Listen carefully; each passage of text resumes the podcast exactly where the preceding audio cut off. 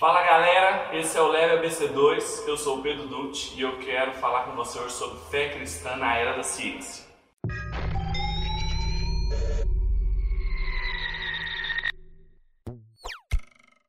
Eu nem sabia que fé e ciência se misturavam. Pois é, para muita gente, fé cristã e ciência não deveriam andar juntas. Você provavelmente tem um professor na sua escola, um professor de biologia ou de ciências, que acha que você não pode levar para dentro de sala de aula suas convicções religiosas. Aqui não é lugar de religião, aqui é lugar de ciência.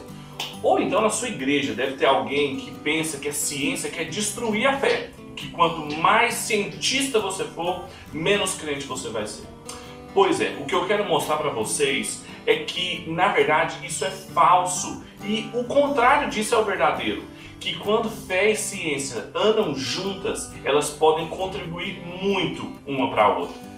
Então, seja qual for a opinião, ou dos seus professores, ou dos membros da sua igreja, ou de algum amigo seu, o que fica evidente é que a gente vive num tempo em que a ciência tem uma grande importância para o nosso dia a dia. Ninguém acredita em mais nada que não seja científico. E por isso que a gente vive e experimenta a nossa fé na era da ciência. Você já viu quando você recebe uma notícia pelo WhatsApp, alguém manda um link para você com uma história assim muito esquisita e às vezes você fica pensando, de onde que a pessoa tirou isso? Será que isso aqui é verdade? Será que não é uma fake news? E é justamente esse tipo de raciocínio que mostra que a gente não consegue acreditar em mais nada que não passe pelos crivos da ciência. Tem um engenheiro holandês chamado Egbert Schirman. Ele é filósofo e engenheiro. Deu muito tempo aulas lá na Holanda em universidades tecnológicas para pessoas que queriam estudar engenharia. E ele escreveu uma coisa que resume muito isso que eu estou querendo dizer para vocês. Olha comigo. O uso instrumental da ciência modelou a realidade de acordo com as propriedades da própria ciência. Em outras palavras, a realidade precisou cada vez mais se ajustar às características da ciência, ou, em outras palavras, à imagem da realidade que os cientistas criaram para si. O que o Skirman está dizendo aqui é que a ciência mudou o jeito da gente enxergar todas as coisas do mundo. A gente passa a olhar a realidade a partir das lentes da ciência. É como se fosse um óculos. Só que quando isso acontece, a nossa religião também, a nossa fé, passa a ser enxergada dessa maneira. E aí a gente começa a ter dificuldade de acreditar em algumas coisas, nós não conseguimos defender elementos que são centrais na fé cristã, por exemplo, para os nossos amigos, como milagres, as operações de Deus no mundo, porque a gente fica pensando, nossa, isso não parece muito científico, o que, que vão pensar de mim? É isso que o esquema está querendo mostrar para a gente, do desafio de viver e experimentar a nossa fé na era da ciência. É que eu e você temos dificuldade de raciocinar, de pensar e de compartilhar com os nossos amigos as nossas experiências de fé. Só que o que eu quero mostrar para você é que isso é falso. Você não precisa ter esse medo de pensar que a sua experiência de fé cristã, as coisas que você lê na Bíblia, não estão em diálogo com a ciência. Na verdade, é o contrário.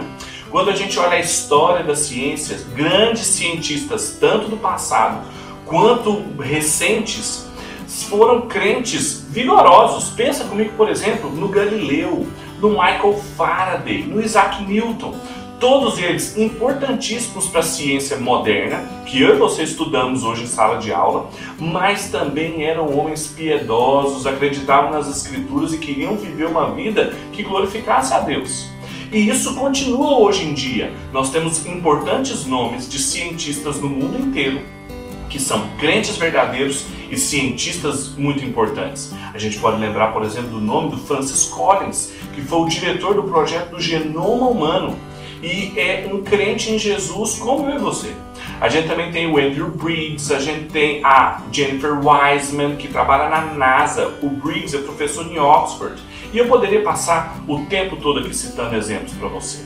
Mas o que eu quero te dizer é algo que um filósofo cristão também muito importante chamado Alvin Plantinga chama de um conflito superficial entre ciência e fé, mas existe um conflito profundo entre ciência e naturalismo. Como assim? O naturalismo é uma visão de mundo, ou seja, é uma forma que as pessoas enxergam a realidade. Pensa no óculos novamente. Alguém que enxerga o mundo de maneira naturalista, para ele só existe um mundo natural. Nada que é espiritual, sobrenatural pode acontecer. Por isso que essas pessoas têm dificuldade de ler a Bíblia e acreditar em milagres, porque isso quebraria as leis naturais. Então, quando um cientista vai para o laboratório, ele não pode ser um naturalista. Às vezes a gente pensa que isso é verdade, mas se ele acreditasse que esse tipo de experiência sobrenatural não acontece, ou de que existem fatores, elementos, processos que os cristãos entendem que é Deus governando toda a realidade, eles não conseguiriam fazer ciência, porque a ciência precisa do que eles chamam de pressupostos. E um pressuposto é alguma coisa que o cientista acredita, só que ele não consegue explicar cientificamente. Isso porque está pressuposto no trabalho dele da ciência. Você quer um exemplo? É quando um cientista pensa nas regras ou nas leis naturais, na regularidade das leis. Toda vez que você joga um objeto para cima, ele vai cair. O nome disso é lei da gravidade, não é? Essa regularidade, ela é um pressuposto para qualquer tipo de experiência científica. Só que ele não consegue comprovar esse pressuposto. Ele não sabe por que, que o universo é regular. O cristão sabe dizer. Ele sabe falar a respeito do Criador por trás de todas as coisas, o legislador que fez essas leis naturais. Então, o que eu estou querendo mostrar para você nesse primeiro vídeo é que fé cristã e ciência têm uma longa trajetória, que elas podem andar de mãos dadas e colaborar muito uma com a outra. Os cristãos não precisam ficar com medo da ciência, como se fosse alguma coisa que iria destruir a sua fé.